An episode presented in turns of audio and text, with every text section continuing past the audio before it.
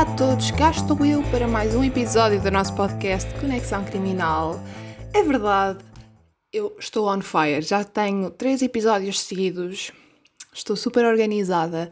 Mesmo no YouTube tenho feito vídeos todas as semanas, só me têm falhado um pouco os vídeos de lifestyle, mas no mês de agosto já tenho tudo direitinho e tudo planeado, portanto espero que corra tudo bem. E sim, eu disse nos últimos episódios que tinha de começar a ser mais responsável e a ter uma rotina e finalmente consegui criar essa rotina e pronto. Agora, eu já vos disse nos últimos podcasts, mas se vocês ainda não sabem, agora os podcasts vão sair sempre às quartas-feiras eu vou tentar que saiam sempre às quatro da tarde, ok? Sempre a essa hora teremos um novo episódio do nosso podcast.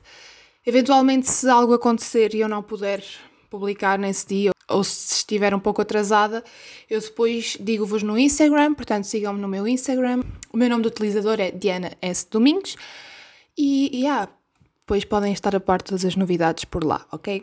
No episódio de hoje eu trago-vos um dos casos que mais atormentou Portugal e é relativo, quer dizer, não é muito recente. Eu quando penso em 1990, na década de 1990, eu penso que foi tipo a última década, mas não, já estamos em 2020, man, what the fuck? Mas pronto, este caso é o caso do estripador de Lisboa e é um caso que eh, nunca foi resolvido, ou seja, o estripador de Lisboa possivelmente ainda está por aí à solta, se calhar é vosso vizinho e vocês não sabem, eu, eu estaria atenta. Mas pronto, este caso aconteceu no início dos anos 90, mais precisamente entre 1992 e 1993, e basicamente um homem que era apelidado de Destripador de Lisboa, fez pelo menos três vítimas, todas elas mulheres e todas elas prostitutas. Quero avisar desde já que este caso vai ser bastante gráfico, ok? Eu vou dar descrições gráficas de como o local do crime foi encontrado e tudo isso. E portanto, eu aconselho a descrição do ouvinte. Portanto, ouçam ao vosso próprio risco. E pronto, vamos então começar com o caso do Destripador de Lisboa.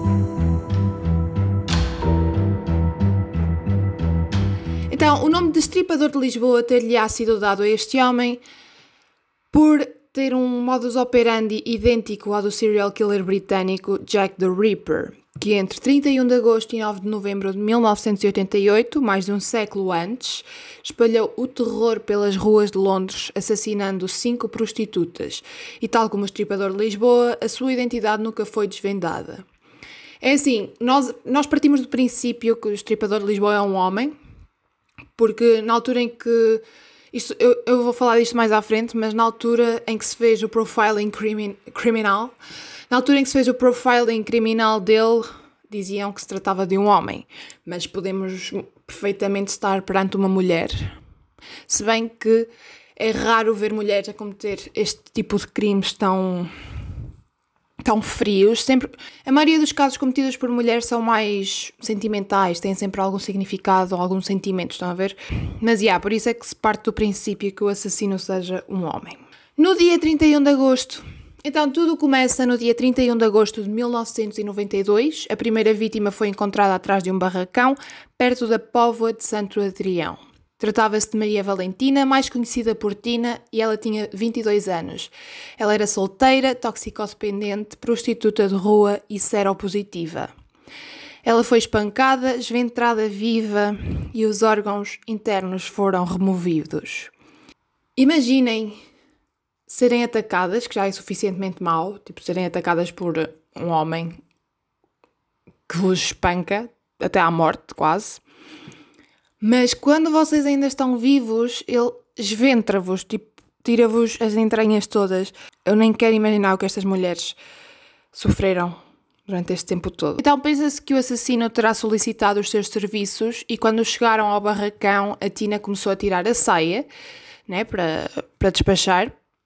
Mas o estripador não esteve com meias medidas e logo a agrediu com um barrote de madeira do lado esquerdo da cabeça e da cara, deixando-a imediatamente inconsciente. Ou seja, que ela não estava consciente quando lhe retiraram as entranhas né, e os órgãos todos internos, mas ela estava viva.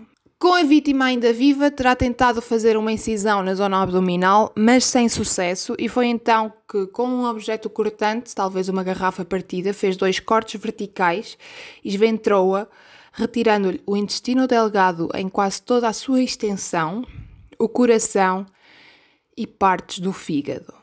Terá depois saído no meio da noite, possivelmente coberto de sangue, dado, dado o horrível cenário que foi encontrado uh, no dia seguinte pela polícia. Pensa-se que o homem tivesse andado pelas ruas de Lisboa completamente esvaído em sangue, mas, como é óbvio, o sangue não era dele. Infelizmente, no dia seguinte, quando a polícia chegou lá, os investigadores forenses pouco conseguiram uh, fazer nesta cena do crime.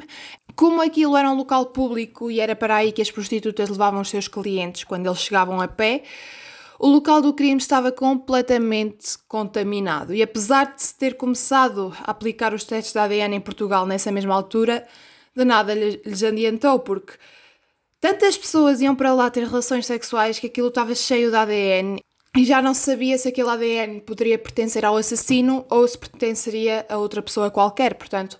E portanto, isto dificultou em muito o trabalho da polícia nesse aspecto.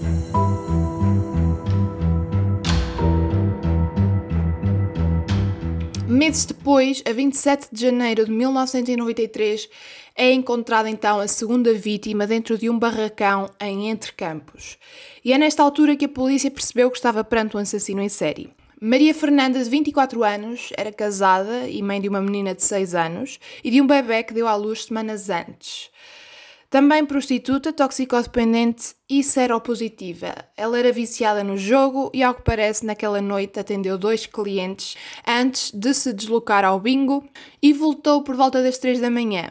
Quando chegou, como não havia ninguém na rua, não havia não havia mais nenhuma prostituta na rua nem ninguém, era a hora do estripador atacar.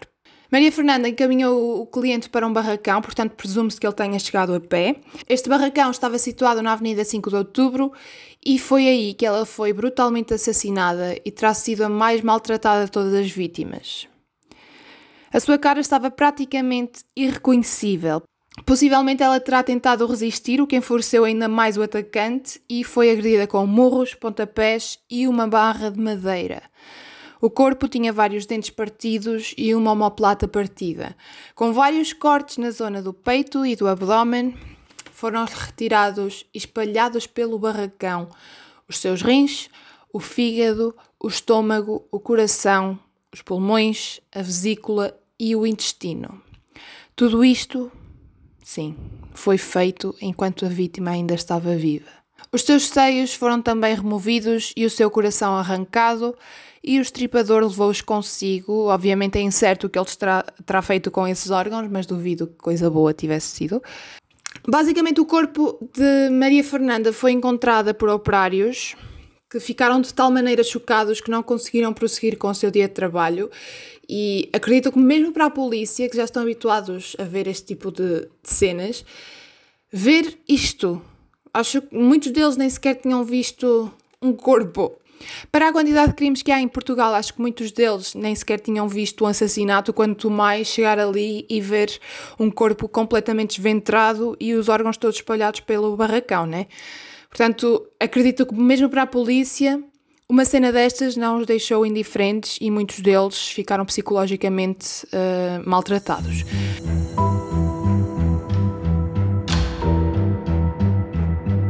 E é nesta altura que se coloca então a hipótese de o assassino ter conhecimentos de anatomia, podia ser um médico ou até talhante, ou até um aluno de algum curso de saúde, mas mesmo essas teorias em nada ajudaram para apurar a identidade do responsável por estes crimes tão macabros. Porque a verdade é que se as mulheres já são um alvo preferencial de violência, as prostitutas ainda mais, e os seus agressores conseguem escapar mais facilmente à justiça, porque muitas vezes, se uma prostituta desaparecer, e isto, eu sei que isto é mau, mas é verdade, tipo, se, se uma prostituta desaparecer, ninguém ou quase ninguém dará pela sua falta. Uh, hoje em dia, se calhar já não é assim, mas antigamente era. Depois destas duas vítimas, o assassino terá passado por um período de arrefecimento emocional. É muito normal neste tipo de casos, porque o indivíduo deixa passar um tempo para avaliar os seus pontos positivos e os pontos negativos da sua performance, para também ver aquilo que ele consegue melhorar. Mas a verdade é que este período não durou para sempre e dois meses mais tarde o estripador de Lisboa volta a atacar.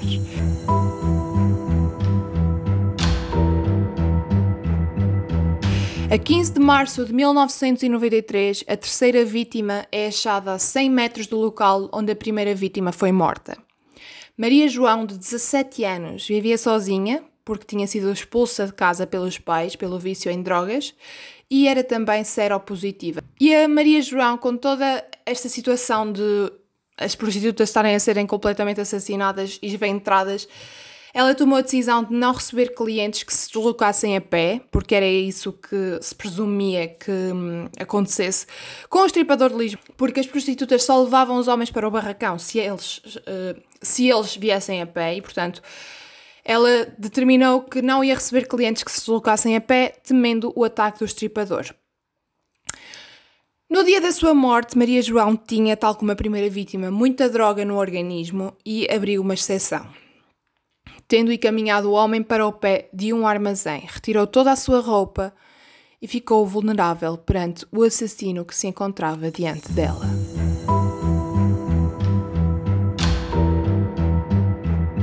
Tal como nas vítimas anteriores, o estripador não teve quaisquer relações sexuais com ela e à volta do corpo não havia grandes pistas que pudessem ajudar na investigação. Ela tinha sido brutalmente agredida até perder os sentidos e sofreu vários golpes de faca, sangrando até à morte. O serial killer levou consigo um rim, um coração, um baço, um intestino delgado, todos eles extraídos quando Maria João ainda se encontrava viva.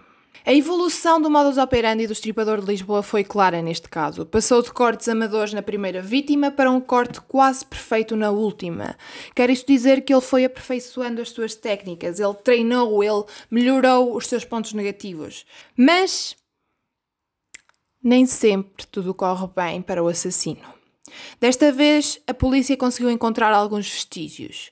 Encontrou uma impressão digital parcial encontrada numa pequena embalagem de leite, que apesar de estar guardada até hoje, não contém pontos suficientes para se obter uma identificação. Uma pegada de uma bota estilo militar, tamanho 40-42, três cigarros posicionados de forma a escrever IX, como se de uma espécie de assinatura se tratasse. Segundo vários peritos, significaria está terminada a minha obra e poderá representar os três homicídios sendo o X os dois primeiros e o I o terceiro. Na verdade, o, o IX para mim poderá ser um 9 em numeração romana. Se calhar nas outras duas vítimas ele ainda colocou a sua assinatura com os cigarros, mas como o local do crime estava tão contaminado, a polícia não deu conta deste pormenor. E se o estripador de Lisboa fez nove vítimas? Será que haveria outros corpos que a polícia não conectou com este caso? E se aquele IX era um 9 em numeração romana? Ou um 11? Na verdade, nunca saberemos. Oficialmente, o estripador de Lisboa só fez três vítimas conhecidas. Também encontraram cabelos e pelos públicos que poderiam ajudar numa análise ao ADN, mas nestes casos o ADN deve ser comparado com amostras de ADN de pessoas concretas, uh, pessoas estas que não existiam até lá e ainda não existem, supostamente. Em março de 1993, dois agentes do FBI vieram até Lisboa. My God, Lisboa, nas bocas do mundo. Eles trouxeram várias fotos de relatórios sobre crimes idênticos acontecidos em 1988 em New Bedford, Massachusetts, nos Estados Unidos da América, onde existia uma grande comunidade portuguesa.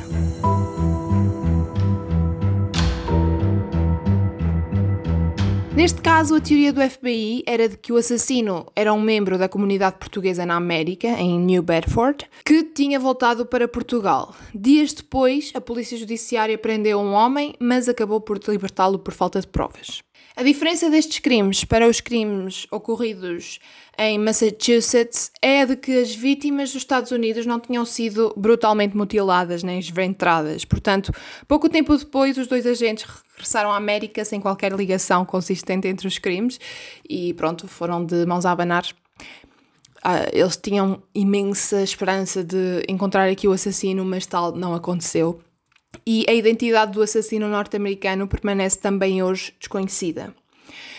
Entre 1993 e 97 verificaram-se crimes semelhantes ao de Lisboa em quatro países europeus: na Holanda, na República Checa, na Dinamarca e na Bélgica.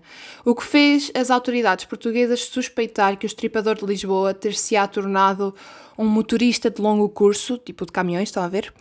E cometido os crimes nas suas paragens.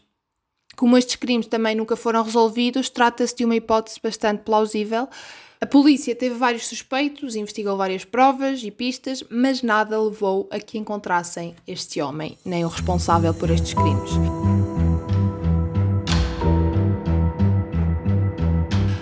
Ainda a hipótese de que, em vez de três, tenham sido cinco as vítimas do estripador de Lisboa, porque na mesma altura em que as três Marias, como são conhecidas as vítimas que foram assassinadas, porque eram Marias, né? Mas na mesma altura em que as três Marias foram assassinadas, encontraram-se mais dois cadáveres de outras duas prostitutas. Angela, de 22 anos, foi encontrada a 22 de novembro de 1992, entre as mortes de, das duas primeiras vítimas, ok? Entre a morte da Maria Valentina e da Maria Fernanda, junto a uma lixeira na Trafaria.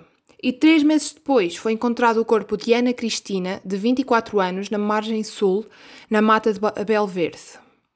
No entanto, o modus operandi do assassino nestes dois casos foi diferente, daí a polícia não ter feito a ligação. Elas não foram espancadas e depois ventradas, mas sim estranguladas, espancadas com violência e queimadas com cigarros. Mas a questão aqui é: terá sido isto obra do estripador de Lisboa? O método é diferente, sim, mas é suspeito que ambos estes casos tenham acontecido dentro do intervalo de tempo das outras três vítimas. Coincidência? Será? Será que alguém ouviu falar das mortes do estripador de Lisboa e tentou fazer também esses crimes e atribuí-los ao estripador de Lisboa? O que é certo é que estes casos também nunca foram resolvidos e nunca se encontrou o assassino destas duas vítimas, portanto.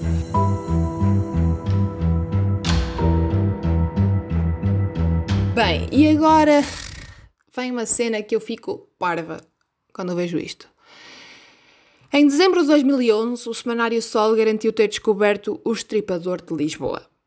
Ai não, isto promete.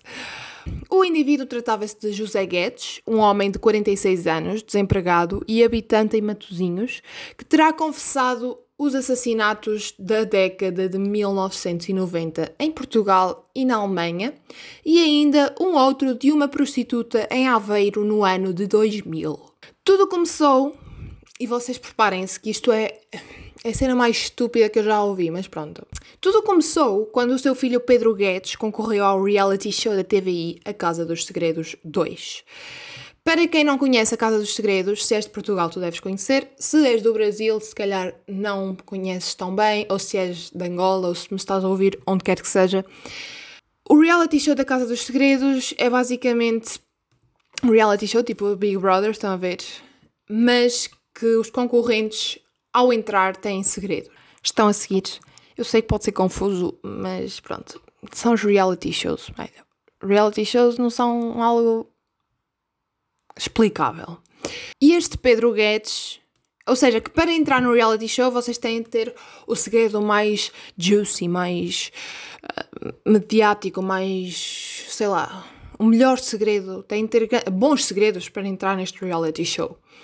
E o que é que este gajo se lembra de fazer?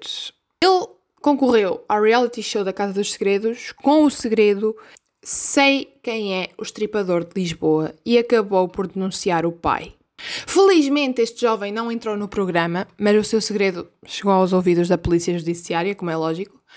Mais tarde, quando já estavam todos com a polícia em cima e todos cagadinhos, afirmaram que não se passava de uma brincadeira. Mas o que é certo é que José Guedes foi preso, não pelos crimes de 1992 e 1993, que na altura já tinham prescrito, porque em Portugal os crimes uh, prescrevem após 15 anos, mas sim por suspeitas no assassinato do ano de 2000, em Aveiro, e ele foi libertado um ano depois. Ou seja, que esta brincadeira ainda lhe deu um bocadinho de cadastro criminal, só para ele não ficar eh, triste eu não sei o que se passa com as pessoas porque o José Guedes não foi o primeiro a tentar reivindicar a identidade do estripador de Lisboa.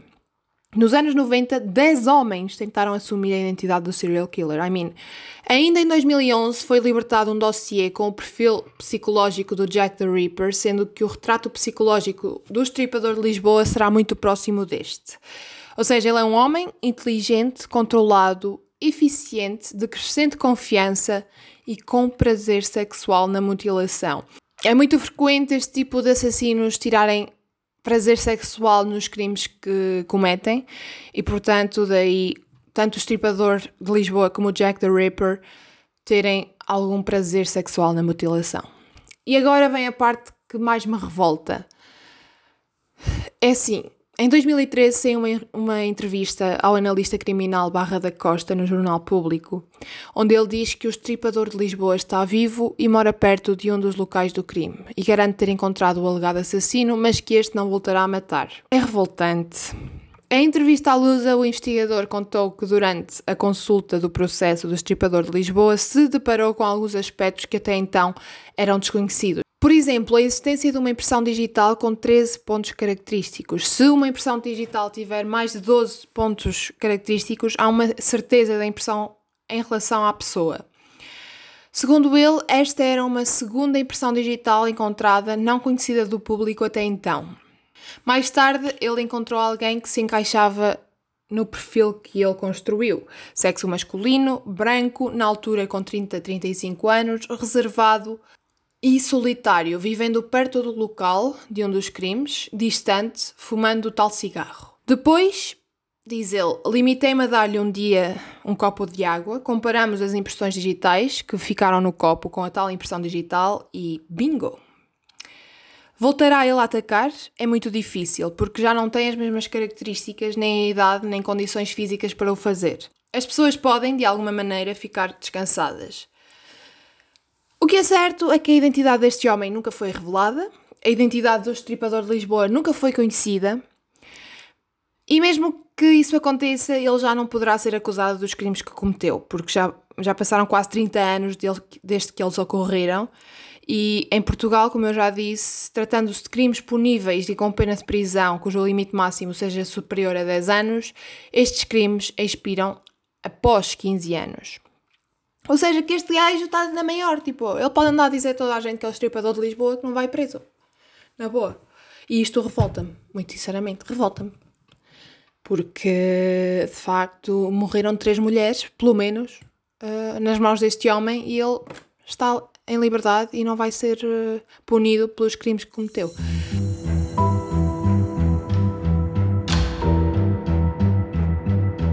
Este foi o caso do estripador de Lisboa.